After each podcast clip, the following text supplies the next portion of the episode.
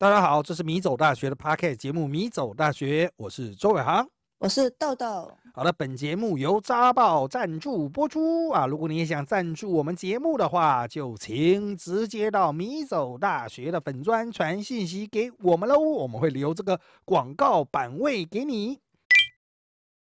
好的，今天我们要讨论的内容啊，是这个给谁第一名啊？到底要给谁第一名呢？那当然，这个故事哦，其实很多台湾人在读到第一次读到苏东坡的时候，都老师应该都会讲起啊，都会提到这个故事。可是这个故事到底是不是真的呢？我们今天就来看一看哈，这个故事哈，表面上是怎么样，流传的是怎么样，实际上是怎么样？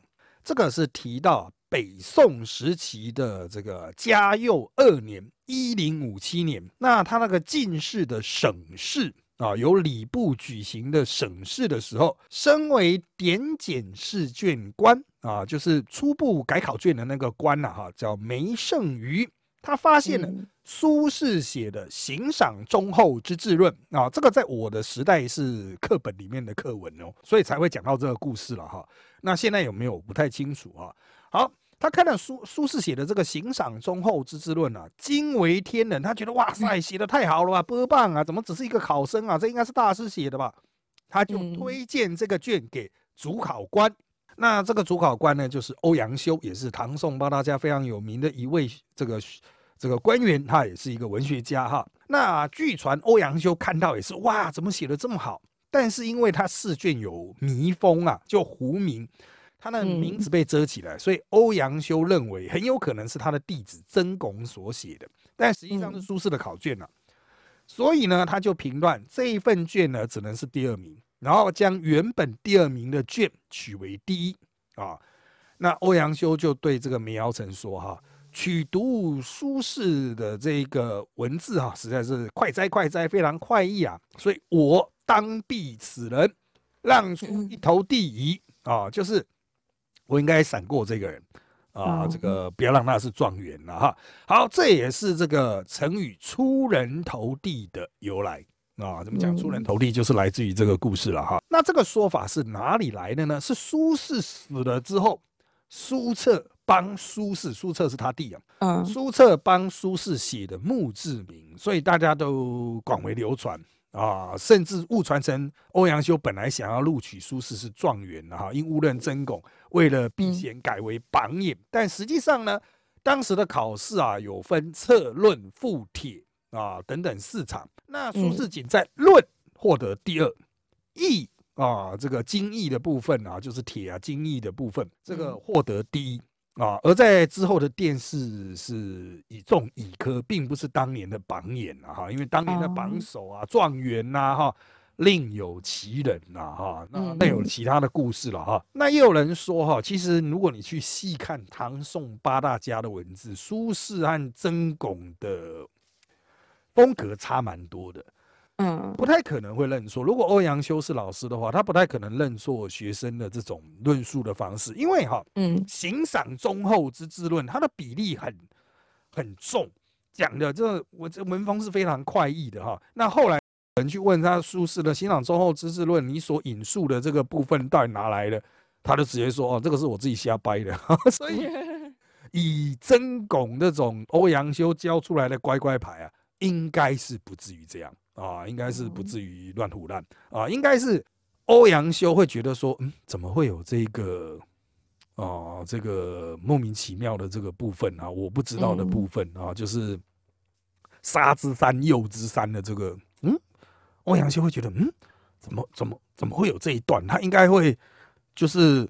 存疑啦，哦，就是以他的学生应该是不会去写这样子的东西进去。那我们就来收拢这个故事了哈。怎么看这个故事呢？当然哈，这个是苏家人自吹自擂起来的。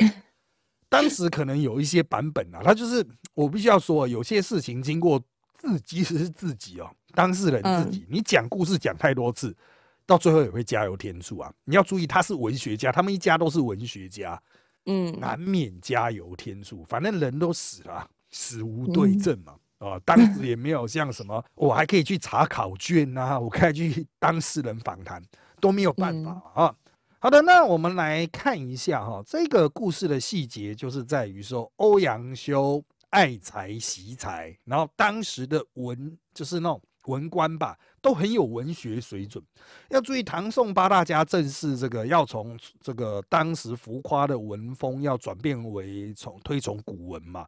所以这个故事的用意就是说，欧阳修或是当时的一众文官想要去拉拔使用古文的人，那苏轼就成为他们。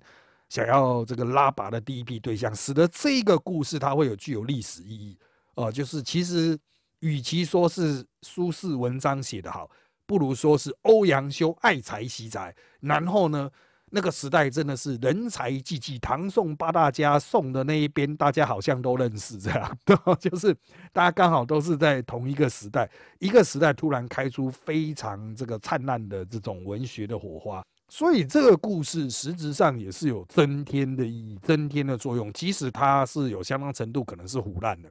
那我们先在这边把这个我们所得出来的现在我们人的观点先框起来，我们会去那个时代去看。我认为真实发生的事情，应该是的确他们改到苏轼的时候非常惊讶，嗯，就是说，嗯，有人写古文写的这么好。而且他的文笔哈，所使用的文气是很强大，就是这个杀之山右之山，讲的很有霸气。啊，这个但是人家都不知道是从哪里出来的，就是人家觉得哦，好像他很有自信，那么应该是有，反而是我的错。哇，这个时代居然会有这种读了这么多那种别人不会读的书的人啊，就饱学知识真多啊！哈，这个部分应该是真的。其他的部分都是为了要让这个部分更加的。灿烂而加进来的，包括欧阳修他品德卓越，担心这是自己学生写的啊。可是我们这边就可以进到我们的第一个问题啊，就是这个牵涉到内举到底要不要避亲？因为哈，因为在这个那个时代之所以要密封，当然就是就密封就把姓名遮住哈，就是嗯。哦，或者甚至是誊录，找人再重抄一次啊。不过详细的从哪个时间开始有誊誊录，就要再去查，这不是我的专业。那他之所以这样，就是要防避避避免你作弊嘛。哦，就是已经收买了那个该考卷的嘛，或者是这个我是当朝为官的，我当然会想要拉拔我的子弟啊，这样子啊。可是有的时候你自己家的教出来的。你带出来的人就真的是比较优秀，包括亲人，对，包括你的学生，就真的是比较优秀啊。比如说啊，这个问题到现在研究所也是有呢，哦，就是研究所考试的时候啊，我是要收本系大学部的嘛，啊，如果我收本系大学部，人家会说啊，你们这个所都只收自己系上的啦，外面就会有一些批评了。对啊，可是啊，我的研究所。收我大学部的学生，那我老师都是一样，是不是代表他跟我的研究方向会比较接近呢？因为都是我们自己教出来的学生，所以解释上也是有他的道理啊。我本来就应该去用一下我的自己人啊，照顾一下我的自己人啊，因为他就是比较合乎我们的需求嘛。那当然，有些人说欧阳修这个是为国家取士，可是欧阳修他那个时候就是要奖励古文嘛，他就想要拉拔古文派的嘛，哈。所以哈，这个就牵涉到，就是嗯，我到底作为一个审审查者，嗯，或是一个考官，哦，就是负责鉴别、鉴定别人，我到底要保持什么样的心态啊？就是我要刻意去闪避跟我比较亲近的人吗？我要为了我的道德上的好的这种清誉、这种名声，哦，宁愿错过人才吗？会不会？太政治正确，就像现在说什么啊，说什么好莱坞找的都是找黑人啊，有色人种演啊，这不是政治正确过头了哦？那其实这算是延伸的问题啦，哈。所以我们第一个要讨论的就是内举不避亲，这在道德上是对的吗？回答问题之前呢，我想先就是表达一下，就是刚刚听老师说的，原来是文风差异较大，可能是故意不想要苏轼拉第一，就是我刚刚想讲的。那先跟大家分享一个朋友研究所的发生的事，是真的朋友哦，不要再说什么朋友的都是自己。嗯，就是他有一个教授，他现在的老板的女儿在他们的实验室在读，然后高中没毕业，大学没毕业。然后呢，目前在他妈妈实验室在读嘛，那能力又很差，而且又一直制造问题，都让实验室的其他人帮忙收尾。然后听说是发生了精神纷争呐，就是呃这个东西就不能常常讲，怕怕大家去就是爬我朋友研究所。嗯，然后还有研究计划，就是他自己本身要写一个硕论。嗯，然后呢，他那个硕论呢，就是大家都帮他就是帮忙擦屁股。嗯嗯嗯。然后就是他的计划也写的很烂，就是听说他们有一次就是好像不知道在哪里干嘛的，他们 meeting 吧，然后说他的文献回顾很烂，嗯，所以因为他只是回线文献回顾都很烂，嗯，所以以这个案例来说的话，我觉得内举不避亲是不对的，当然也有可能是因为那个人能力不够，所以就是大家觉得很不爽，而且在我自己觉得啦，如果那个亲的。不是我的话就不对啊，一点都不公平。但是如果轻视我的话，完全没有问题啊，因为我是得意人呢。我跟你讲啊，我觉得我朋友的那个什么，就是他他的那个那个女儿啊，嗯，呃，不是女儿，就是他老师的女儿了。对，老师的女儿，就是他也很爽，就是你们骂就骂，反正就是他得意啊，就是东西都是他在爽，是不是？嗯嗯嗯嗯，这个啊，就是真的。与其说是自私，不如说哈，如果我就是那个亲，我会觉得说，哎，我本来就很适合啊，因为这个我都很懂啊，我跟他相处愉快啊，啊，这个应该是我的呢，哦，他会认为说这个是属于我的呢，所以啊，就像欧阳修他的那个，比如说他想要奖励古文派啊，拉抬一批他觉得哎想法上跟自己比较接近的人，这也算是一种亲。可是公众的权利。公共的权利在国家为官这件事情，就算那个时候不是民主国家，你也要对皇上有个交代吧？啊，你利用皇上给你的权利去拉抬自己的人嘛？啊，这个就叫党争了啊！我们会觉得，就拉党结派啊，哈，这个我们会觉得，嗯，好像是会有一些风险在，因为你会说我拉拔起来的人，他很有能力，很会做官。哦，对国家福国利民，你当然可以这样坚持。可是哈，我们必须要看曾巩、苏轼啊这些人哈，在后来为官哈，嗯，当得很普啊，哦，就是也没做的多好，属于嘴炮帮的这一种哦，就是文章很会写，诗词很会写，可是做官很普通。他真的是拉拔了一批文学人才，可是不是做官的人才。啊，那你又讲到像王安石，那可能还会好一点。当然，他们这些人就会很讨厌王安石啊，因为王安石的一些想法跟他们就有落差。那我们就回归这个原题的啊，讲到这个亲不亲，大家都通常是讲亲人或自己带出来的子弟兵。可子弟兵，嗯，就是会比较熟悉呀，哦，就是这些人的心里面的那种啊默契啊，都会比较好哦。可是如果这个 team 有一些没那么亲的人，你要说整个 team 都很亲，那就算了。嗯，这个 team 有一些没那么亲的人，那就会在内部产生问题了，你知道吗？他就不只是对外面能不能有一个公平的交代，他会有内部的问题。就像你说的这个故事，那是他们研究是自己啊。照道理来说，嗯，他们应该也比外人要亲啊。那些研究生跟老板的关系，照道理来说，哈，这些研究生应该也比外人要跟老板要亲嘛。啊，就是这个外人，当然就是其他研究室的人啊，路人甲啊什么的，当然没那么亲。好，现在是因为老板用了一个更亲的人，而造成了其他。应该也算是亲的人的不满，就是亲上加亲了，哈，更加的亲，而且重点是这个亲的能力极差啊，这个就是我现在讲的，就是传统化问题、传统产业化问题啊，就是台湾的传统产业啊，都会塞了很多老板亲朋好友的那种废物的儿子啊、废物的女儿这样子哈，就很废啊，来公司就真的只是领薪水，叫他做什么都不会做，可是为什么他会进公司呢？因为他就是老板的朋友的儿子啊，老板亲戚的小孩啊，那。讲到这个内举到底要不要避亲？那作为一个社会人，你会觉得说这个公司到底是不是要赚钱？如果要赚钱的话，当然是用能力最好的人吧。像学术单位要会做好好做研究，当然是经费花在刀口上吧，聘最好的人吧。啊，研究室里面的都是有战力的人吧？你不应该塞一个那种废物，特别是他还是你的小孩啊，这就会牵涉到一些公共责任。或者是对股东的责任的问题，状况就比较不一样。因为你要交代的对象就不只是里面的协作者，像研究室里面，嗯，一般研究生跟老板的女儿可能会有一些矛盾。对对，对，那可是重点是纳税人研支持他的研究啊，或者他们是接外面商案的，外面有企业支持他们的研究，你要对企业交代啊。我今天给你钱做研究，然后你聘了一个摆烂仔，啊，在那边浪费我的钱。哎、有些摆烂仔造成损失很大呢，他把一年份的药一天就用完了。比如做生化 实验的，他看错看到一千倍这样子，他直接加一千嗯倍下去啊，一年份的药就这样用完了，那个都是钱呢。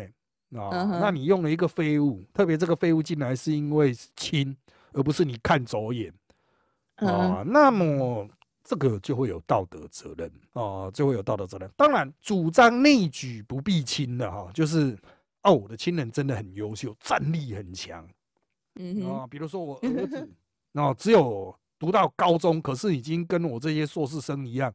哇，这是有同样的研究能力，然后做实验的时候可以自己单人操作啊，啊写报告什么都写论文什么都很棒。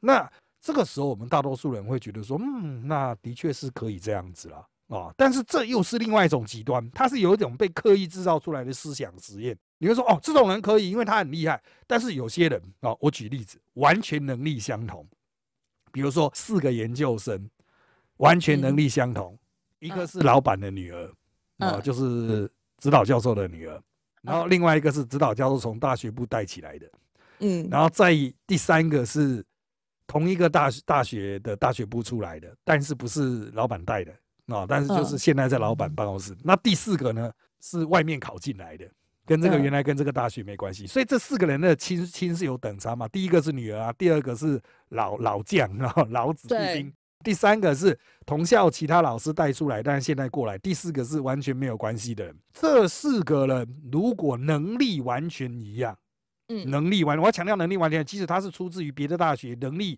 或是对于理论的认知也都完全一样。我们先假设这也是一个思想实验。那嗯，老板今天有一个机会要给谁？就是有给他一个是给他女儿啊，对啊，给女儿，你就会说，嗯，啊，这个就是内举不避亲啊，人家都会觉得说，嗯，这样对吗？其他的能力也差不多啊。那难道老板要牺牲好了？女儿你担待一下了，我怕被别人念，说好嗯康的都给自己女儿，嗯哦，论文发表机会给自己女儿，出国这个发表的机会给自己女儿，人家会干啊，说其他人是怎样啊，不是女儿这样。所以老板可能会牺牲他女儿、欸，他女儿会不会很干了？也许会很干，然后大家能力一样啊。对啊，啊，为什么？确实是为什么？难道你要叫那个外系考进来的吗？啊，人家本系的那些就很不爽，啊，干我跟你这么久哎、他妈的！对，哇，对啊所以这个哈、社会式的，我们都说这叫社会式，它已经不是那种很出街的，就是大家凭能力啊分胜负。那如果能力完全一样了，对啊，亲我，好难哦，到底要不要加分？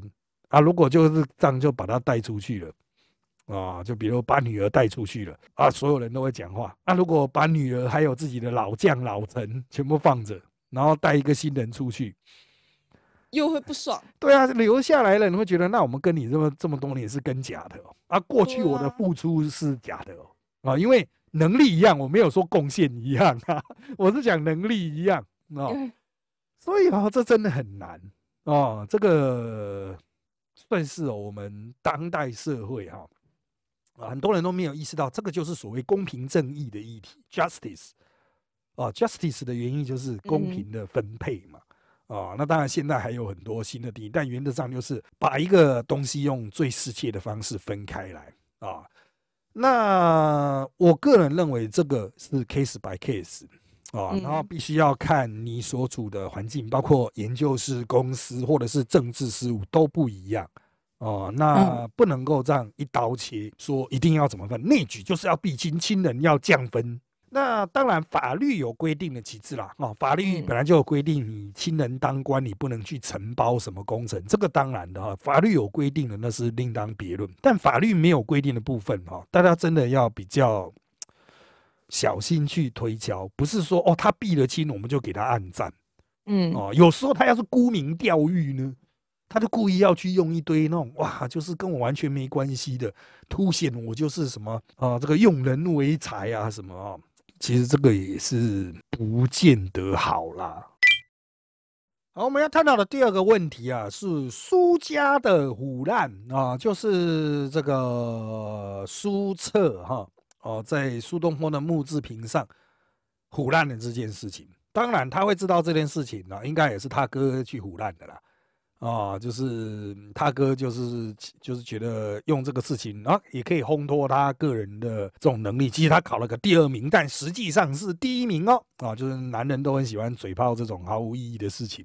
啊，嗯，好，那当然了，我们接着要讨论就是苏家哈，他出于什么动机哦，居然要把腐烂的事情。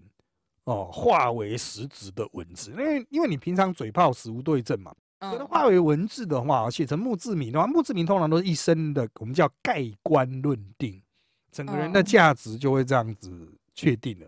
其实它是一个，我觉得是有豪赌的成分哦。什么叫做豪赌的成分？就是说，他就赌不会有人揭发，不会有人知道真相哦。这是第一个，当然他也有可能就是书册哈，就是完全被他哥唬烂了。可是再怎么样哈，他弟也是官场人，也可以去询问一下，至少去查个榜吧。他要是碰到当年的进士，他发现说当年的进士也不是真拱啊，他也会发现状况怪怪的，我们跟他哥讲的不一样吧？哦，就像嗯，我们当年的有时候有一些比高下，第一名、第二名什么的，我们都会记得很清楚，第一名是谁，第二名是谁啊？不会就这样忘记，因为他如果是人生关键一战的话，应该会记得很清楚吧？所以，我们接下来就是这个要探究，就是。敢这么大胆胡乱的原因，因为我自己觉得，我之前其实有看过苏澈跟就是呃苏轼的一个小就是小文章这样子，他们是说苏澈是歌控，然后呢苏轼就是每次就是做了一些让圣上大陆都不会被那个那个什么贬贬官啊。贬官，嗯嗯，对对对。然后呢，苏澈呢就会立刻上书，然后去把他哥捞回来。嗯，所以我觉得他写那个苏澈，就是苏澈写那个墓墓志铭的话，是因为第一就是他为他哥很不爽，就是他会觉得说，我觉得他本来不是因为想要帮他哥拿第一，他只是想要讽刺这件事情，讽刺那个那个考官。然后说，就是他因为类举必侵害他哥没有第一名，但是他这个第一，他当然是往浮夸路线，不然没有人会知道，没人没有人想要想要去了解这件事情，所以我觉得这是他故意就是把这件事情往大的夸，而且苏澈就是很有能力，因为你看他就是他哥每次被贬官的时候，他都可以把他 捞回来。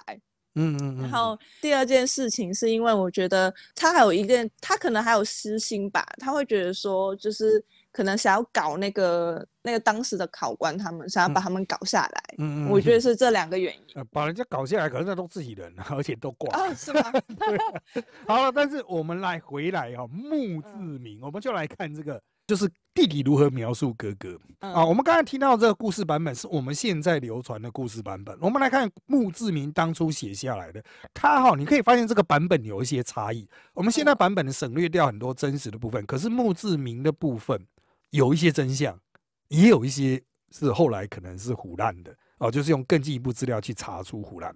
这个相关的段落是哦，嘉佑二年，欧阳文忠就是欧阳修。啊，他主考这个礼部进士，然后呢，他觉得当时的文风很诡异，就是不好，他希望恢复古文。那这个梅圣瑜啊，这个就是担任当时的这个初审的官了哈，就得这个书，就是改卷的时候就改到了这个行赏忠厚之治论。然后他拿到行赏忠厚之治论的时候，他就拿去给欧阳修看。欧阳修一看，哇，写的好棒哦，这个是超级厉害的这个一个新人，所以他意欲哈，就是冠多士，就是希望把他拔擢为第一名。但是呢，啊，这个又怀疑，就是嗯，可能是他的学生曾公写的啊，所以他在这种犹疑不下的状况下，他就说好吧，那他就给苏轼是第二啊，但是呢。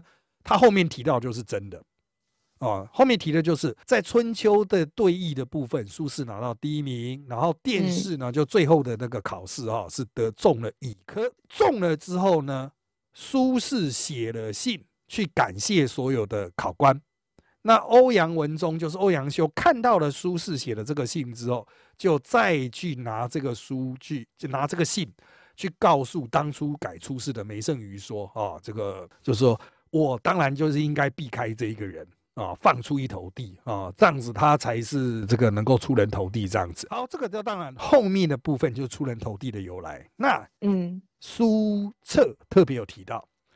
当时的很多世人听到是使华不厌，什么叫使话不厌啊？就是大家都在吵说啊，干你怎么可以这样搞啊？哦，就是胡乱的吧？哪有这么厉害？这样子，就是大家有很多的批评，觉得这是你小圈圈乱搞，觉得苏轼应该没有这样子的文采，他没有资格配得上这样子的这种提拔啊。但是呢，久了之后，苏轼的很多后续的文章出来，大家才慢慢信服。这个故事告诉我们哈。他们自己家也承认，他当时是考的是这个先考第二，然后第二另外一科考到第一，然后最终的那个殿试的部分，最终考试的部分中了乙科啊，就是没有那么好。那这个他比较加进来的部分是后来这个欧阳修本人再次去提到这件事情，就是他是有意去避的啊，所以。这个故事的出处，他就是指向了这个梅圣瑜哦，指向梅圣瑜，认为就是其实你你就他这个描述，他说这一切都是梅圣瑜说出来的，因为欧阳修比较早死嘛，哈，他们应该是从梅圣瑜那边传出来的。重点是当时的时人就已经知道这个故事了，时人他说当时的很多世子都觉得不服气。哦，就是你怎么可以去这样去拔擢一个这种名不见经传的人哦？然后就是刻意的把他压下来，不管是怎么样都怪怪的。因为你要买就给他第一，如果真的那么好的给他第一，那你刻意把他哦弄拉下来这样子，是不是有点太故意了？这样，这个是属于他弟弟的描述。那我们可以看到什么呢？就可以去回应我们刚刚的这一个问题，就是苏家为什么要去胡乱？实际上他是想要去凸显他哥哥是的确很厉害。没有错，然后呢，他哥哥的厉害不是自己吹嘘的。第一，梅圣玉觉得很厉害；第二，欧阳修觉得很厉害；第三，一开始觉得乱搞、恶搞、瞎搞、胡搞的那些世人也觉得很厉害。嗯，所以他会觉得说，哦，所有人都被摆平了，你们其他人，你们后人就不要再出来靠背了，就是。一开始大家也是有意见的，可是大家后来都接受啦。我们家就是厉害，怎么样不爽啊？别弄啊！当然不是这样啊，就是他们还是这个反复的强调了哈，就是呃，应该这个呃，经过了三重认证之后啊，我们现在手机是双重认证，经过了三重认证之后，这件事情就是真的吧？啊，那有些近代人当然会不太服气啊，这不符合我们近代的论文考据。可是，在古代都是这样哎。像那个穆斯林啊，他们要确定关于那种先知的教诲到底什么样才是真正先知嘴巴说出来的，他们是用一个世系的传承法。就是我为什么会知道这个故事呢？这是因为一个非常老实有信用的大师叫 A 先生告诉我的。嗯，然后 A 先生为什么会知道这个故事呢？他是从一个非常老实有信用的 B 先生那边听到的。那 B 先生又从哪里啊？他是从一个非常老实、有信用的 C 先生，也就是说，死无对证嘛。很多先知的话都死无对证，但是为什么会有这个话？都说哦，我都是从一些哦品德很卓越的人，大家都知道的很棒的大师那边听来的，代代相传，所以应该不会错吧？可是就现代人的观点说，看这就是很显很明显是腐烂的嘛，就是他跟原始的记载已经差很多了，即使是。很有信用的人，世代代的传承，可能有很大的落差，哦，有相当程度的扭曲。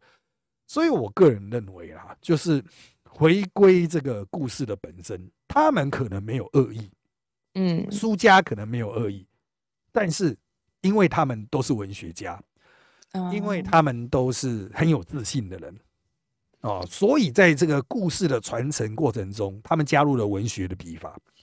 加入了加油添醋的部分啊，使得这个故事跟原始版本可能有些落差。这样有没有道德责任呢？我认为多少是有的，但是无妨啊，因为也没对不起谁啊。啊，就是有谁获得损失吗？最后榜首状元不是他，他也没有刻意把苏轼从不及格 变成及格吧？哦，嗯所以对公共利益是无损啊，但他在文学价值上啊，确实有其贡献哦，所以他在啊美学部分有价值，道德方嗯面小瑕疵，但是不影响他这个在历史上的意义喽。那我们这集的内容就到这边喽，好，请追踪我们米走大学脸书粉丝团与 YouTube 频道，掌握我们的最新状况。有任何讯息，请传到我们米走大学的脸书粉丝团，也请大家在各大 Podcast 平台给我们五星好评。谢谢各位的收听，那就在这边跟大家说拜拜。